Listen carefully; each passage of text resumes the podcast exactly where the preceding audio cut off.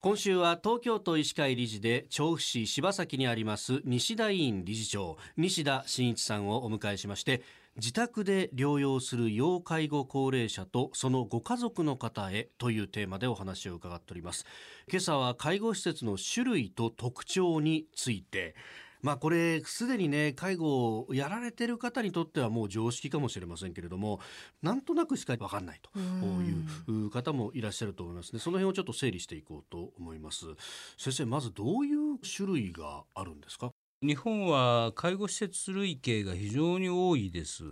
あのまずまあ三大施設と言われている、はい、特別養護老人ホーム、うん、それからいわゆる老犬、それから介護療養病床、この3つがまあ介護保険の代表的な施設になります。老犬介護老人保健施設。そうですね。でそれぞれに特徴がございましてですね。はい、特別養護老人ホームというのは、ええ、現在要介護3以上の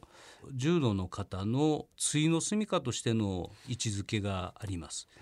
えー、それで老犬はですね、はい、どちらかというと病院医療と在宅医療のつなぎという意味合いあるいはリハビリ施設ですね。えー、そういったところに重点を置いている施設と考えていいと思います。じゃあ例えば、はい、入院されていた方が退院されて、リハビリのためにここに滞在しそうですね。一時的にそこに滞在して、えー、ご自宅によければ帰るといったスタイルもございます。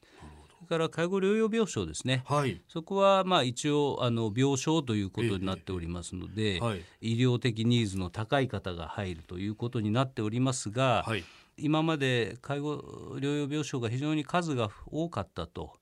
でそこで社会的入院が非常に多くてですねそこがいろいろ社会的な問題になりまして、はい、2024年にはですね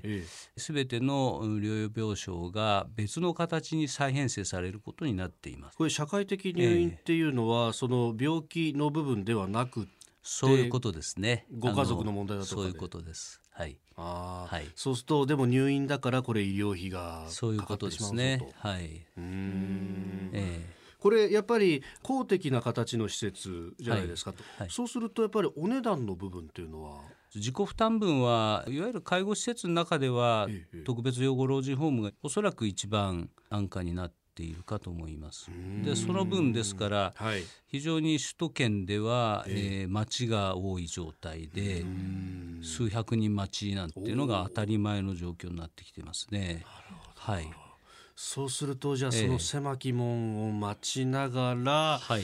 でも介護需要があったりすると、ね。はい、ビジネスの方に行くってことですか、はい。はい一方でその、特に今サービス付き高齢者住宅とい。う類型の施設がものすごい勢いで増えています。左高住なんそうですそうです。左高住がそうですね。はい、あとはあのいわゆる介護付き有料老人ホーム、はい、そういったものが伸びています。介護付き有料老人ホームの場合は、はい、あの施設がこうあってそこにこう入居する形。はい左高住との違いってのはどういうところサービス付き高齢者住宅はですね、はい、単純に言えばアパートのような状態。えそこで暮らしていただいて、うん、介護が必要になってきたとい。う場合に、はい、施設に勤務するケアマネージャーがですね、はい外付けのサービスを外から持ってくるわけです。えー、訪問介護であったり必要に応じて往診であったりといったことを外付けサービスとして入れていくんですね。ですからその方の生活能力に応じた費用というか、えー、になってくるのわけですね。あとグループホームなんてもございますね。グループホームっていうのは認知症を持っていてもある程度こう集団生活が営める方というふうな条件がついているわけで下手すると寝たきりになるとよそに移らなくちゃいけないと。したがって日本の場合は高齢者が対の住処を求めて、え転々としなければならないというような現状があるわけですね。やっぱり福祉先進国では施設を統一していくという流れはございます。日本もやっぱそういうことは必要になってくるんじゃないかなとは思いますね。はい。えー、西田委員理事長西田真一さんに介護施設の種類、はい、特徴を伺ってまいりました。先生明日もよろしくお願いします。よろしくお願いします。